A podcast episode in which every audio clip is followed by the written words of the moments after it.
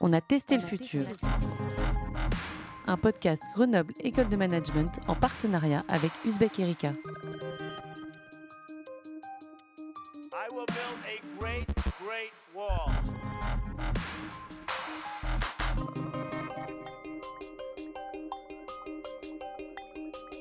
Bonjour à tous et bienvenue dans le deuxième épisode du podcast où on a testé le futur, un podcast Grenoble École de Management en partenariat avec Uzbek Erika.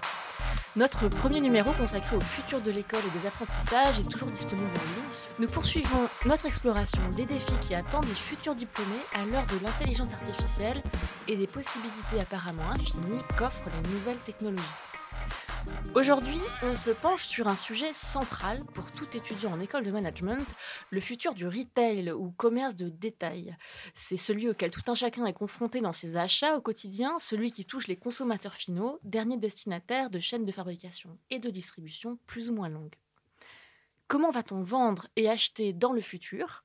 Comment la technologie et l'innovation vont-elles modifier cet acte simple du quotidien Et quel impact ces gestes vont-ils avoir sur nos comportements, voire, osons le mot, sur notre façon de voir le monde? À l'ère de la digitalisation des pratiques, le e-commerce fait place au commerce connecté.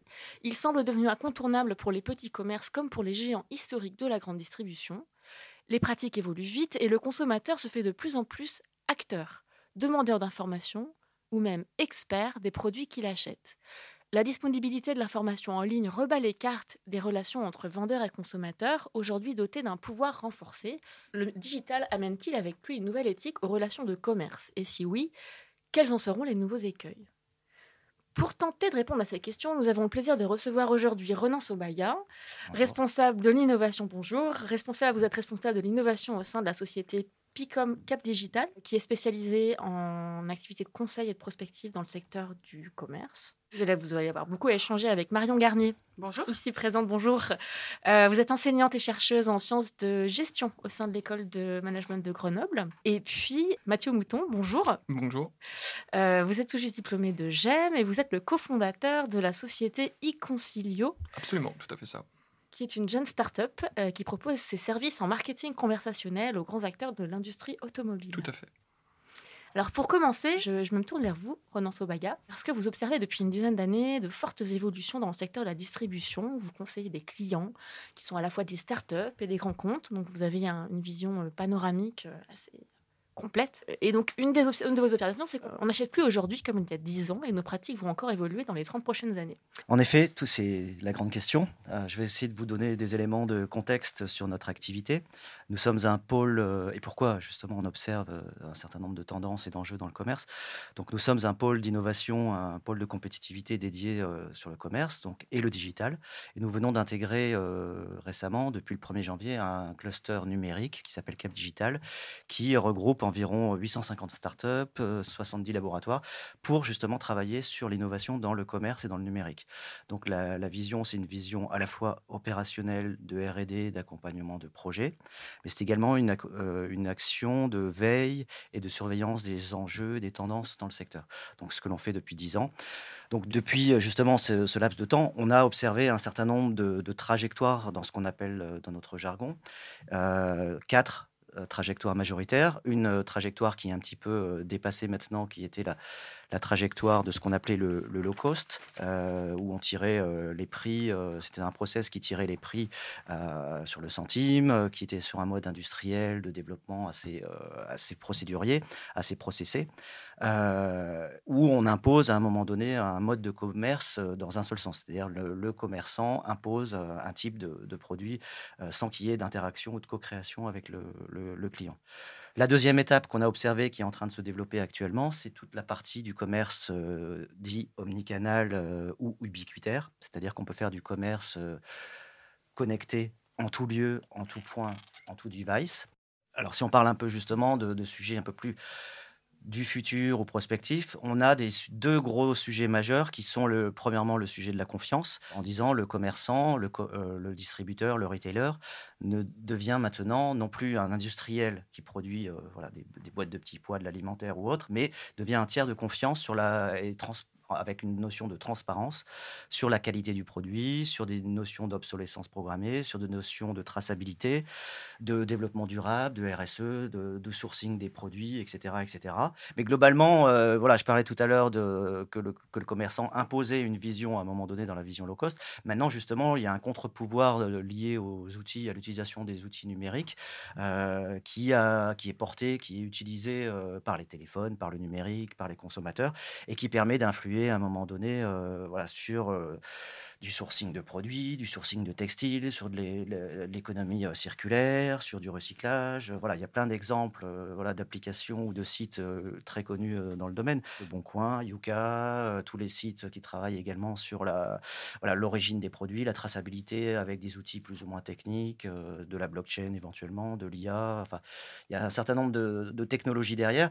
Mais globalement, l'idée, c'est de redonner un contre-pouvoir numérique aux consommateurs bah, qui s'emparent justement de, valeurs sociétales, de valeurs presque militantes sur la partie développement durable, RSE, etc.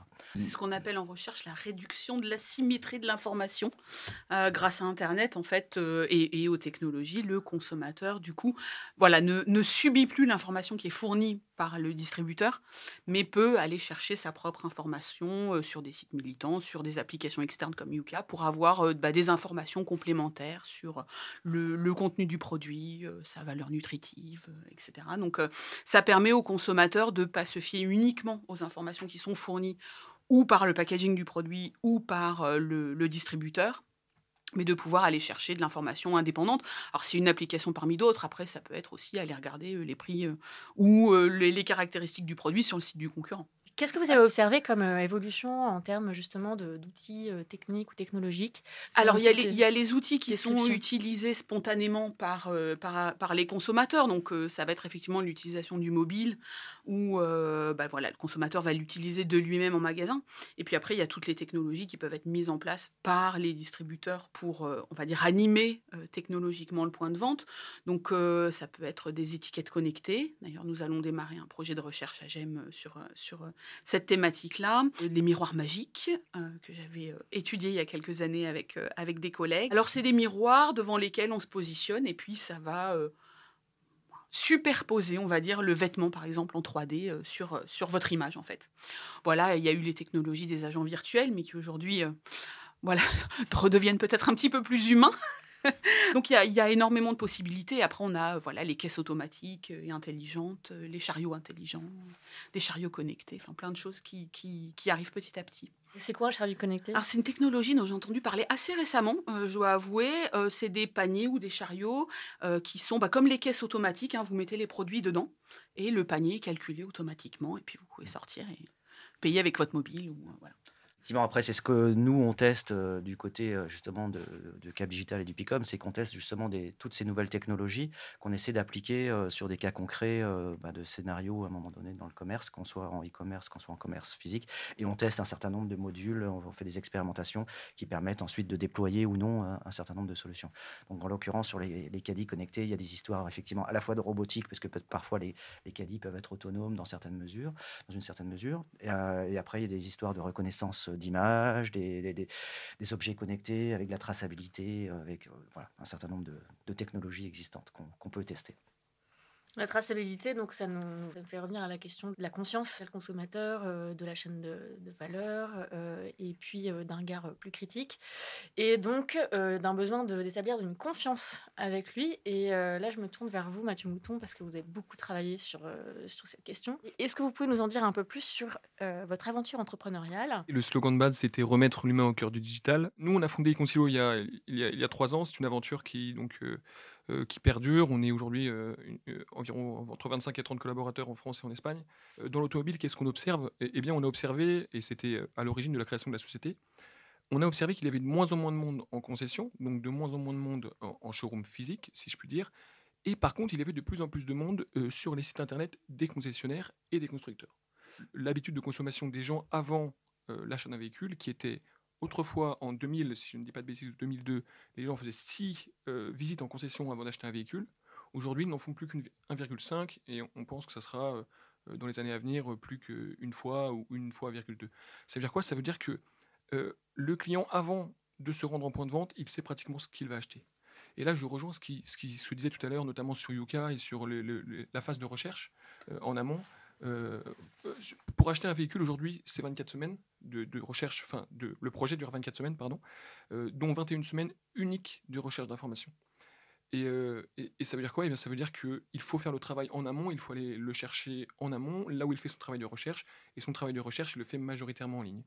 Donc nous, on a décidé chez Concilio de, mettre des humains au cœur du digital, c'est-à-dire de mettre des humains, euh, notamment au travers de chat en ligne, mais on a évidemment d'autres moyens, sur les sites internet des concessionnaires, des constructeurs, mais également sur les réseaux sociaux, pour accompagner tous ces gens dans leur phase de recherche, euh, et puis pour les identifier, et ensuite faire une, passe décisive, les, renvoyer finalement euh, aux forces de vente pour, pour, qu'ils puissent concrétiser, concrétiser l'action. En effet, on se digitalise, mais c'est pas pour autant qu'il faut oublier l'humain, les échanges, et je pense que c'est très important, et je pense que c'est aussi pourquoi aujourd'hui on en est là.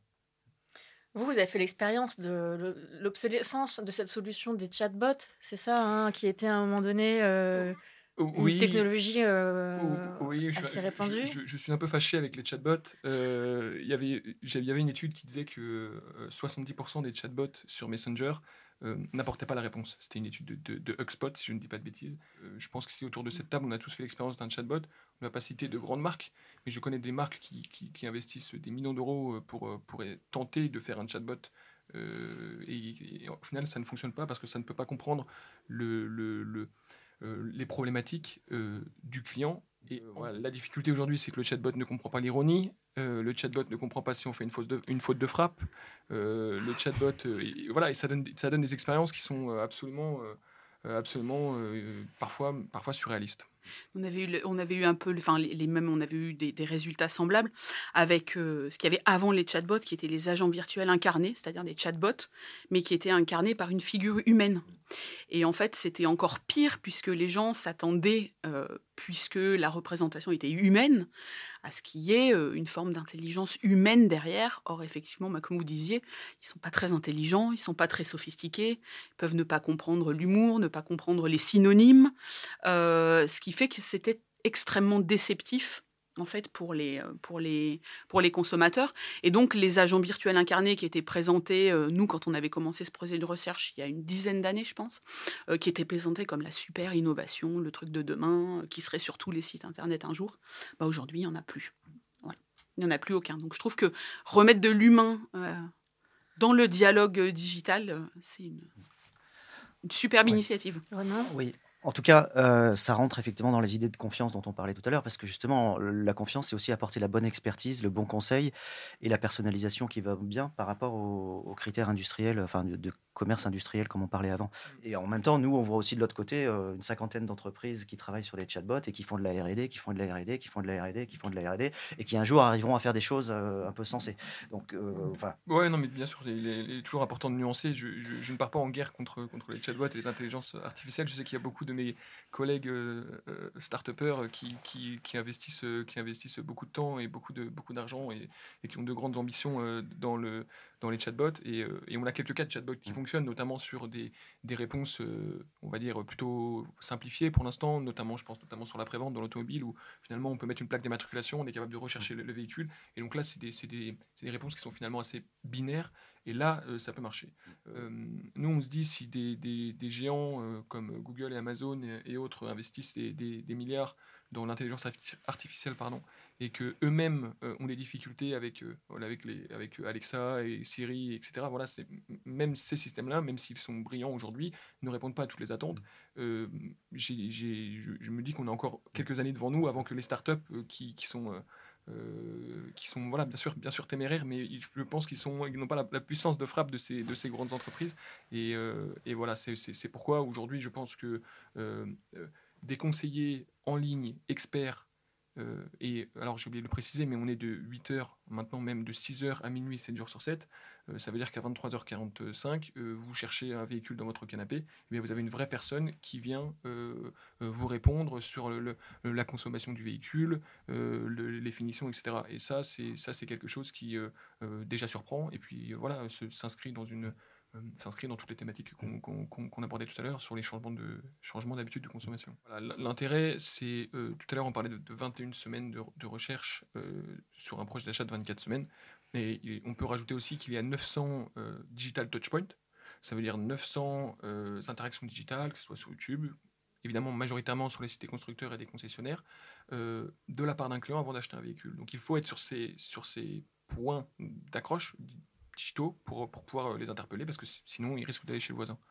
Justement, les, réseaux sociaux et les communautés sont aussi un gros euh, moteur à un moment donné de- d'expertise et de, de, conseils. Euh, effectivement, il peut y avoir une expertise qui est portée par le, concessionnaire ou par le producteur du, bien à un moment donné. Mais de plus en plus, on parlait d'empowerment de- du consommateur, justement, qui s'auto-proclame ou qui se crée des communautés thématiques qui, justement, ont un rôle d'expertise pour euh, bah, vendre un vélo, vendre une voiture, euh, ou, ou vendre un bien un peu spécifique. Et justement, c'est une communauté d'experts qui peut être mobilisée euh, en- sur un, des dispositifs complémentaires. Mais il y a un, un certain nombre de solutions qui sont d'ailleurs euh, portées euh, par euh, les, les- les- les- les distributeurs, qui justement portent des communautés, euh, soit de vendeurs en magasin, soit derrière de consommateurs qui ont utilisé, euh, qui sont passionnés de bricolage et qui vont dire telle perceuse marche comme ça. Et, et voilà, c'est un réseau complémentaire qui peut passer effectivement par les réseaux sociaux, par les sites internet, etc., etc. Donc c'est Mhm. encore un autre système qui permet de, de remonter le système de, dont on parlait tout à l'heure de, de co-création, de pour, prise de pouvoir avec le- les, outils numériques du, consommateur. Donc euh, c'est un élément assez, assez, euh, assez, euh, enfin, assez marquant. Avec Econcilio, vous, vous, êtes une start-up, vous êtes très agile. et donc, les solutions que vous proposez là sont, très intéressantes à, observer. Et je me tourne vers vous, en fait, Marion, parce que vous, vous travaillez beaucoup avec le secteur de la grande distribution. Ce serait intéressant que vous nous disiez ce qui se passe à cet endroit-là, puisque c'est un, secteur qui doit aujourd'hui se renouveler. Alors pendant pas mal d'années, on a dit bah, le e-commerce va tuer euh, la distribution physique. On se rend compte avec euh, les années que c'est pas le cas du tout. Euh, alors d'un côté, oui, le e-commerce qui est très pratique, qui permet de, si on veut chercher sa voiture à 1h du matin, on peut chercher sa voiture à 1h du matin, on peut faire ses courses à 1h du matin si on a envie. Et à côté de ça, on a des consommateurs qui ont envie de plus d'humain. Et finalement, on se rend compte aujourd'hui qu'on a euh, un phénomène d'hybridation entre le, physique et le digital, qu'on appelle le figital d'ailleurs, où euh, voilà, euh, les, deux s'entremêlent et la grande distribution bah, doit y faire face. Les hypermarchés ne sont pas en grande forme. On sait que c'est aujourd'hui ben, lié aux évolutions du consommateur, un, modèle qui ne plaît plus aux consommateurs. On a un retour en force des petits commerces de proximité, indépendants, alimentaires, etc. Donc les consommateurs vont répartir leurs courses dans, les différents types de commerces. Et du coup, pour la grande distribution, effectivement, les technologies peuvent être un moyen euh, d'offrir soit de nouvelles expériences, soit de nouvelles utilités aux consommateurs comme plus de praticité, comme plus d'informations. Euh, je crois que je parlais tout à l'heure des étiquettes euh, électroniques, voilà, euh, étiquettes connectées. On commence à travailler dessus pour voir dans quelle mesure ça peut apporter plus d'informations aux consommateurs sans qu'il ait besoin éventuellement de, de sortir une autre application. Donc nous, c'est des choses auxquelles on s'intéresse beaucoup en recherche et puis auxquelles on essaye de sensibiliser les étudiants aussi qui travaillent sur les évolutions de la grande distribution, le local, le bio et puis la digitalisation, effectivement. Alors, ce qui est intéressant dans ce que vous mentionnez, euh, c'est que euh, on passe euh, d'une activité de vente qui consiste à proposer un produit à la proposition d'une expérience. Je crois que c'est quelque chose aussi sur le- une donnée sur laquelle vous, travaillez beaucoup. Oui, tout à fait. Euh, effectivement, l'expérience est évidemment euh, quelque chose d'important et je dirais même un peu plus loin. euh, l'expérience n'est pas plus forcément une expérience d'achat, mais une expérience d'usage. Euh, donc là, on passe dans un dispositif que nous, on appelle dans notre jargon le majordome, euh, qui est en fait une promesse à un moment donné, euh, soit une promesse d'alimentation saine. Par exemple, si on va faire les courses dans un supermarché, on aura un livre de recettes, on aura une application, on aura un service avec des recettes qui sont liées à mes peut-être mes allergies, à mon diabète ou quelque chose comme ça. Donc là, il y a une promesse. Donc on, rentre dans, la notion d'accompagnement, euh, d'usage. Euh, c'est ce que fait aussi, euh, bah, puisqu'on parlait d'automobile tout à l'heure, l'automobile. Et peut-être que justement la, promesse de l'automobile, c'est pas forcément vendre une voiture, mais c'est vendre de la mobilité et une petite voiture en semaine et puis une, grosse berline, en- enfin ou une familiale pour partir avec ses enfants. Donc c'est un peu cette idée-là qu'il y a derrière. Et donc on- dans ces cas-là, on parle vraiment d'usage, de promesse, de système d'abonnement. Euh, mais également, Ikea commence à louer des meubles maintenant depuis l'année dernière. H&M loue des vêtements aussi depuis l'année dernière. Donc c'est quelque chose de vraiment les- enjeux pour moi, selon nous, euh, enfin côté euh, Picom et Cap Digital, des, des enjeux du commerce à venir, vraiment sur cette, euh, cet usage et, et- et moins la possession. Donc ça induit euh, beaucoup de changements organisationnels, fonctionnels. la- la concurrence peut plus difficilement se faire sur les prix, puisqu'ils ont tous tiré les prix vers le bas. hein. On en a parlé tout à l'heure avec le low cost. Donc, ce qui peut les différencier aujourd'hui, c'est l'expérience. Euh, qui va être proposée aux, consommateurs. Et donc, il y a des initiatives de faire, effectivement, par exemple, les hypermarchés, d'en faire des lieux de vie, plutôt que des grands entrepôts un peu froids où, euh, où on trouve euh, tout. Maintenant, on trouve encore plus sur Amazon. Donc, quel est l'intérêt de l'hypermarché? Bah, c'est justement d'offrir peut-être une expérience différente ou une expérience digitalisée, une expérience plus pratique ou une expérience plus humaine.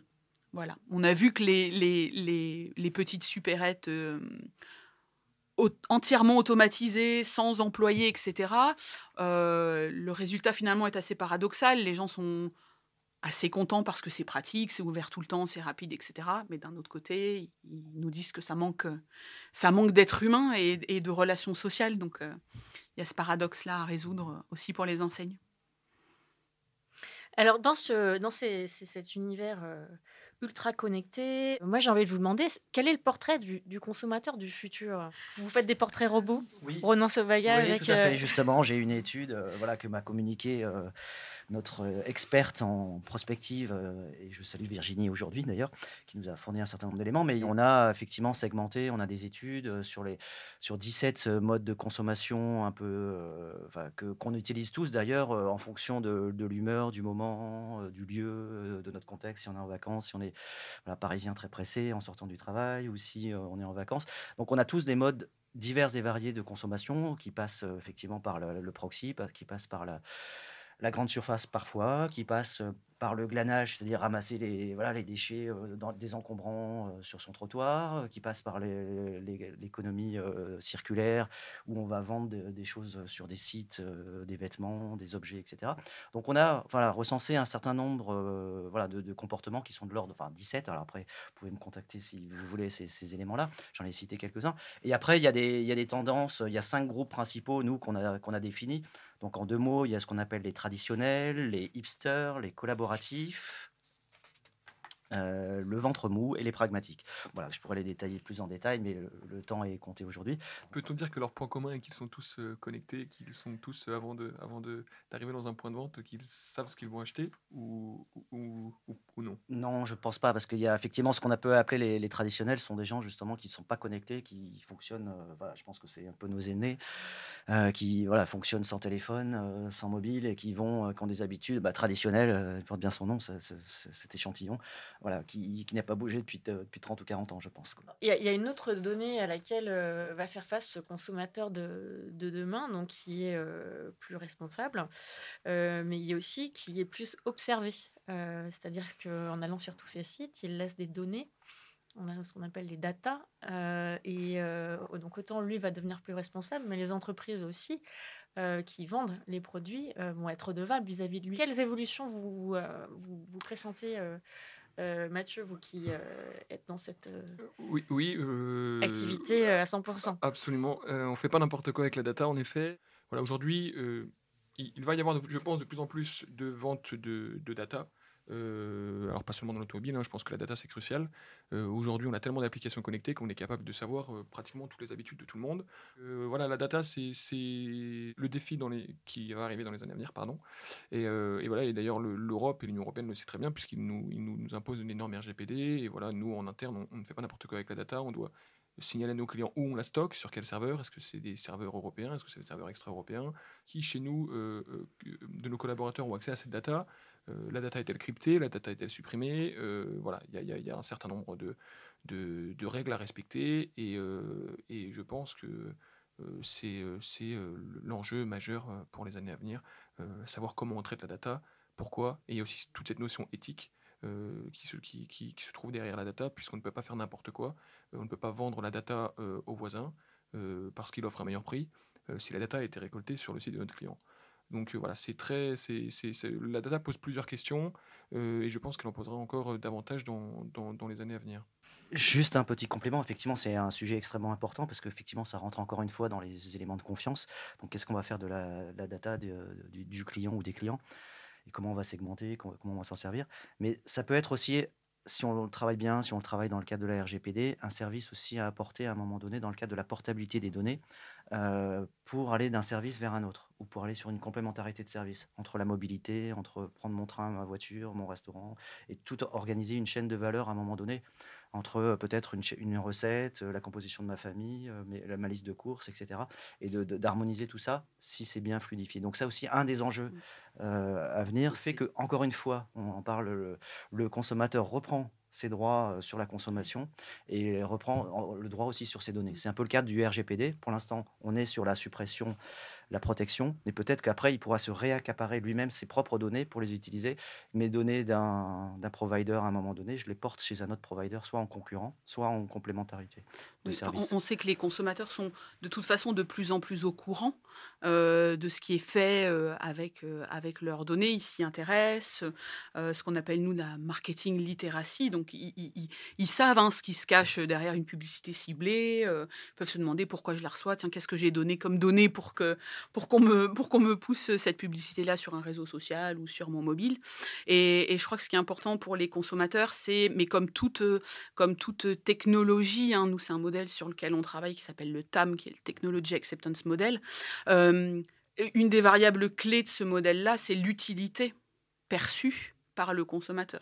Donc, elle mesure est-ce que, effectivement, si je donne mes données, euh, c'est, je, le perçois comme utile, ça m'apporte un service, et dans quelle mesure est-ce que ça n'est pas trop intrusif euh, par rapport à ma vie privée, etc. Donc, il y a, une balance qui se fait aussi euh, chez, les consommateurs entre euh, bah, je donne quelque chose, je reçois quelque chose qui est utile. Après, voilà, de la technologie pour de la technologie ou une offre personnalisée juste pour une offre personnalisée, si elle n'a pas d'utilité pour le consommateur, elle ne sera pas acceptée. Et comme le consommateur a aujourd'hui plus de pouvoir, bah, effectivement, les négociations sont peut-être un petit peu plus difficiles qu'il y a quelques années, quand voilà, l'information était moins asymétrique.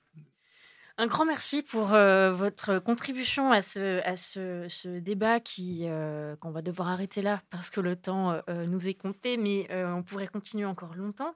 Pour conclure, à l'heure du consommateur citoyen, euh, ce qu'on voit, c'est que c'est une éthique de la transparence et des relations de confiance d'un nouveau type qu'il s'agit de construire pour les distributeurs.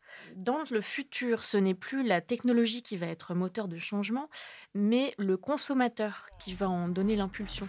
Un grand merci à tous les trois d'avoir été présents et puis à vous tous qui nous suivez euh, d'avoir été aussi présents pour ce nouveau podcast consacré au futur du retail. Et nous revenons très prochainement avec un nouvel épisode de On a testé le futur. Au revoir. Au revoir. Au revoir, merci. Merci.